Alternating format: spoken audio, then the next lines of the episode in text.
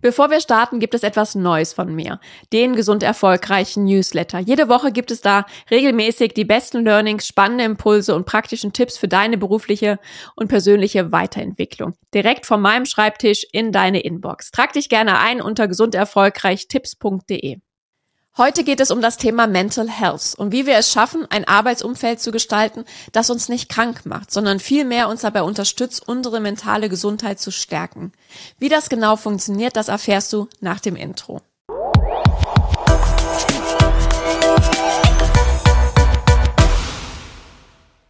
Hallo und herzlich willkommen zum Gesund Erfolgreich Podcast, dein Leadership Podcast für mehr Energie, Erfolg und Lebensqualität. Ich bin Sarah Potempa und ich freue mich sehr, dass du heute wieder dabei bist. Denn ich habe es mir zum Ziel gemacht, dich dabei zu unterstützen, gesund und erfolgreich zu sein. Deine beruflichen und privaten Ziele zu erreichen, ohne dich dabei selbst zu verlieren. Und genau das Leben zu führen, das genau zu dir passt. Und heute soll es um das Thema mentale Gesundheit am Arbeitsplatz gehen. Ja, ein Thema, was in den letzten Jahren, insbesondere natürlich auch durch Corona getrieben, an Aufmerksamkeit gewonnen hat und dass sich viele Unternehmen nun endlich damit beschäftigen, wie wichtig mentale Gesundheit für die Leistungsfähigkeit ihrer Mitarbeiter wirklich ist. Und die Bedeutung endlich wirklich ernst nehmen. Und das ist auch gut so. Und dennoch beobachte ich, dass es noch in vielen Unternehmen ein weiter Weg wirklich dazu ist. Ja, aber was bedeutet mentale Gesundheit überhaupt? Vielleicht starten wir erstmal so in das Thema. Denn die WHO beschreibt mentale Gesundheit als ein Zustand des Wohlbefindens, in dem jeder Mensch sein volles Potenzial, seine vollen Fähigkeiten wirklich ausschöpfen kann und somit auch mit allen Widrigkeiten des Lebens zurechtkommt, diese meistern kann, produktiv arbeiten kann und eben auch einen Beitrag zur Gesellschaft leisten kann. Und damit schließt mentale Gesundheit alle Lebensbereiche mit ein und bezeichnet eigentlich ja, ein ganzheitliches Wohlbefinden. Und das schließt die körperliche Gesundheit, die Leistungsfähigkeit, die Emotionen, aber auch die gefühlte Lebensqualität eines Menschen mit ein. Ja, und damit entscheidet mentale Gesundheit auch darüber, ob wir langfristig erfolgreich und leistungsfähig sein können, ob wir unsere Ressourcen wirklich gezielt einsetzen, um unsere beruflichen und privaten Ziele zu erreichen. Und dieses Bewusstsein ist nun auch endlich in der Wirtschaft angekommen, beziehungsweise in vielen Unternehmen, die sich aktiv damit beschäftigen, wie sie die mentale Gesundheit ihrer Mitarbeiter sicherstellen können, was sie dafür tun können, welche Rahmenbedingungen sie schaffen können, dass ihre Mitarbeiter da auch wirklich gestärkt werden. Und doch beschreiben viele Führungskräfte und Mitarbeiter, dass sie sich regelrecht ausgelaugt fühlen, dass ihnen die Arbeit die Energie so richtig aus dem Körper zieht, anstatt ihnen Energie zu geben und dass sie sich mitunter jeden Tag wirklich zur Arbeit schleppen müssen, dass sie unmotiviert sind und gar keine Freude mehr dabei empfinden. Und so macht Arbeit immer mehr Menschen regelrecht krank. So leiden zum Beispiel immer mehr Menschen, auch insbesondere junge, unter Burnout. Und das zeigt sich auch in den Zahlen der psychischen Erkrankungen, die jedes Jahr sukzessive ansteigt. Und jetzt kann man natürlich sagen, okay, wir haben auch ein stärkeres Bewusstsein dafür. Es wird auch vermehrter diagnostiziert und das ist auch gut so. Aber ich denke, es ist ein Signal, was Unternehmen, Führungskräfte, Selbstständige auch wirklich ernst nehmen sollten. Denn auch eine Studie von Great Place to Work hat ermittelt, dass rund 45 Prozent der Erwerbstätigen im Dachraum sagen, dass sie ihren Arbeitsplatz sowohl körperlich als auch emotional als nicht gesund empfinden. Ja, und vielleicht kennst du das Gefühl auch. Das Gefühl, wie so eine ausgepresste Zitrone manchmal zu sein. Dass die Arbeit dich regelrecht aussaugt, anstatt dass sie dir Energie gibt. Und woran liegt es, dass Arbeit einen solchen Effekt auf unsere Gesundheit haben kann? Und ich glaube, die Antwort kennt jeder, natürlich an der Unternehmenskultur und insbesondere an der Führungskultur, die jeder in seinem Unternehmen vorfindet. Denn jeder von uns orientiert sich eigentlich immer bei seinen Mitmenschen, bei den Kollegen, bei den Führungskräften, und schaut, okay, was ist denn hier so die Erwartungshaltung? Was sind hier die Standards? Wie muss ich mich verhalten, um hier akzeptiert zu werden, um hier Karriere machen zu können, um hier gute Projekte zu bekommen? Und dabei schauen wir uns halt um und schauen, okay, wie arbeiten denn die anderen? Und wir haben auch immer ein gutes Gespür dafür, dass was so auch unausgesprochen die Erwartungshaltung ist. Und häufig ist es leider immer noch so, dass wir in Unternehmen vorfinden, und das kann sowohl große Konzerne betreffen, mittelständische Unternehmen als auch Startups, dass nur der als gut gilt, der wirklich viel arbeitet, der quasi sein letztes Hemd für die Arbeit gibt, der viele Überstunden macht, kein, so gut wie keinen Urlaub am besten einreicht und wirklich alles gibt. Und das führt dazu, dass wir unser Verhalten dementsprechend anpassen. Dass wir irgendwie dazugehören wollen. Das ist eines der Grundbedürfnisse jedes Menschen. Und wir viele Dinge erstmal mitmachen und dann feststellen, okay, aber eigentlich zerrt es an mir. Und da beginnt dann dieser Teufelskreis ein bisschen, dass wir auf der einen Seite merken, okay, ich schaffe das so nicht und das ist auch nicht meine Vorstellung von Arbeit. Und gleichzeitig aber auch wird oder sammelst du überall die Signale, dass das aber eigentlich von dir erwartet wird. Denn der Kollege kriegt dafür einen Schulterklopfer, dass er eben jetzt sehr viele Überstunden gemacht hat. Und man vergleicht die ja teilweise auch. Wie viele Stunden hast du denn? Und ach, ich habe noch so viele Resturlaubstage. Und irgendwie hat man das Gefühl, derjenige kriegt dafür einen Orden. Und dass Schwäche oder dass man zugeben würde, okay, ich kann das nicht, ich brauche meine Pausen, ich brauche meinen Urlaub, ich hadere mit den stressigen Situationen, dass das häufig einfach noch ein Tabuthema ist. Und dass viele sich scheuen, das offen zuzugeben und sich lieber in die ja, Überarbeitung oder in weit über ihre Belastungsgrenzen hinausbringen, nur um diesen Stempel als Low-Performer oder als derjenige, der ja scheinbar dem Druck nicht gewachsen ist, nicht aufgedrückt zu bekommen. Dass man nicht abgestempelt wird und somit von vielleicht attraktiven oder interessanten Projekten abgezogen wird, der vielleicht nicht mehr so, ja, so viele Möglichkeiten hat, Karriere in dem Unternehmen zu machen. Und so erlebe ich in Workshops, Teamcoachings in Unternehmen zu den Themen Resilienz, mentale Gesundheit und um, professionellen Umgang mit Stress, dass am Anfang doch alle mit diesem Pokerface in der Runde sitzen und nur sagen, ja, hier ist es stressig, also hier wird uns schon viel abverlangt und ich schaue mal, ob ich hier noch den einen oder anderen Impuls für mich mitnehmen kann aber möglichst keine Schwäche zeigen. Nicht sagen, dass man struggelt.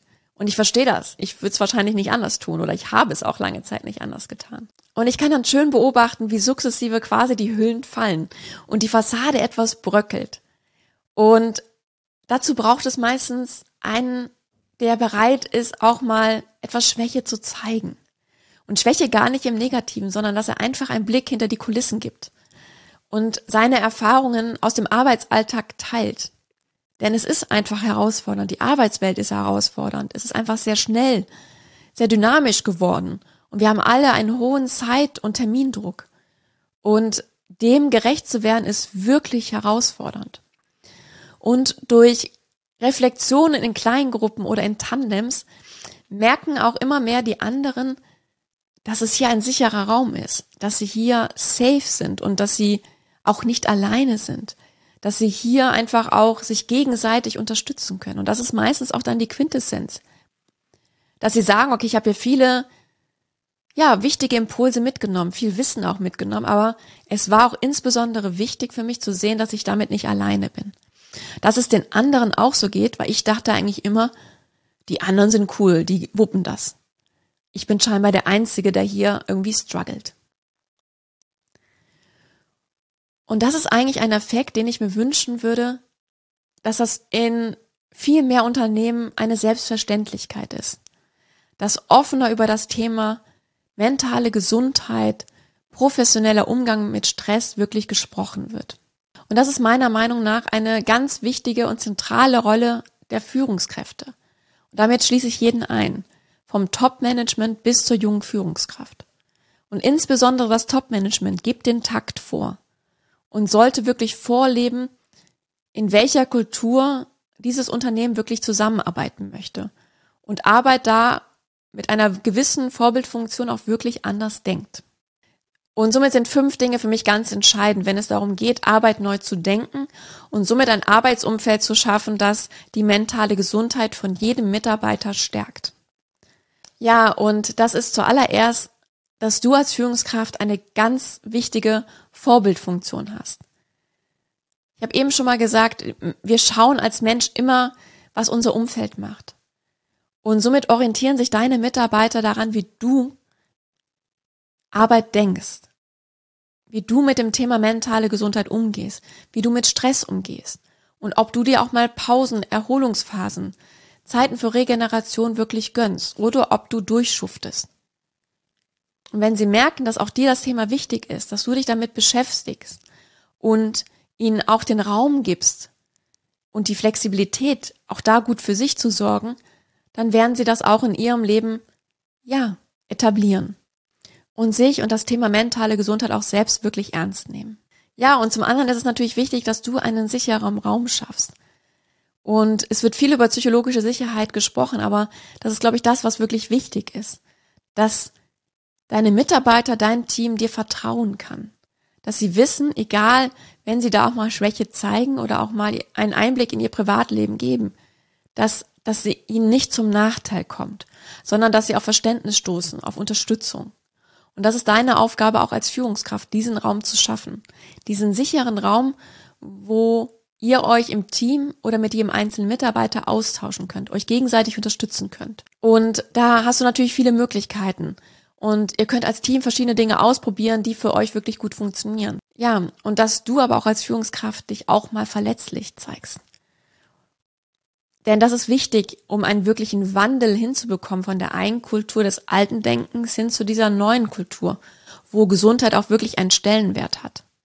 Und natürlich kannst du jetzt nicht erwarten, dass du einen Vertrauenszuschuss bekommst. Und gleich beim ersten Mal, wenn du das jetzt umsetzt, dass sie sich sofort öffnen. Das ist ein Prozess, das braucht Zeit. Und es hilft natürlich dabei, wenn du auch mehr von dir preisgibst wenn du dich auch mal verletzlicher zeigst und sagst, okay, ja, momentan ist bei mir zu Hause auch schwierig oder ich struggle gerade, ist einfach gerade sehr viel, ich muss irgendwie gucken, dass ich hier gut für mich sorge, dann merken die anderen, okay, hier ist es wirklich ein safer Raum. Selbst wenn die Führungskraft sich schon öffnet, dann scheint das ernst zu meinen.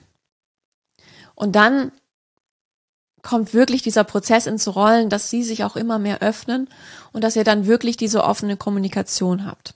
Ja, und der dritte ganz wesentliche Punkt ist für mich natürlich, dass Unternehmen Angebote schaffen, in denen eben Führungskräfte, Mitarbeiter sich Wissen aufbauen können zu dem Thema.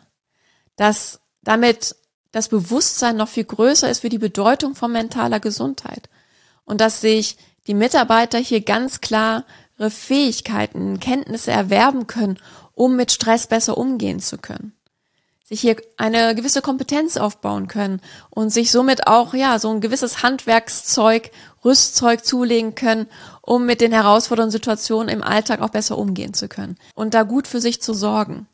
Ja, und der vierte wichtige Punkt ist natürlich, dass Unternehmen offener sind für eine flexiblere Arbeitsgestaltung. Denn jeder Mitarbeiter braucht da vielleicht etwas anderes. Und es geht darum, gar nicht so sehr immer nur um weniger Arbeit, sondern es geht darum, dass jeder die Möglichkeit hat, sein Arbeitsumfeld etwas flexibler zu gestalten. Ja, und ein fünfter wichtiger Punkt ist für mich, dass ähm, nicht immer nur die Führungskraft Anlaufstelle ist, sondern dass eben auch jeder Mitarbeiter die Möglichkeit hat, externe Hilfe in Anspruch zu nehmen. Zum Beispiel über einen Coach, Therapeut, Psychologen. Es gibt auch viele Anbieter, die hier Notfallhilfe leisten. Und das ist, glaube ich, ein ganz wichtiges Thema, wenn es vor allem auch um sehr sensible Themen geht. Ja, und so kann es wirklich gelingen, dass mentale Gesundheit einen zentralen Stellenwert in der Unternehmenskultur bekommt und dass es nicht nur leere Worthüllen sind, sondern dass es auch wirklich gelebt wird. Ich wünsche dir jetzt noch einen wunderschönen Sonntag. Lass mir gerne eine Bewertung da und ich freue mich, wenn du auch beim nächsten Mal wieder dabei bist. Alles Liebe, deine Sarah.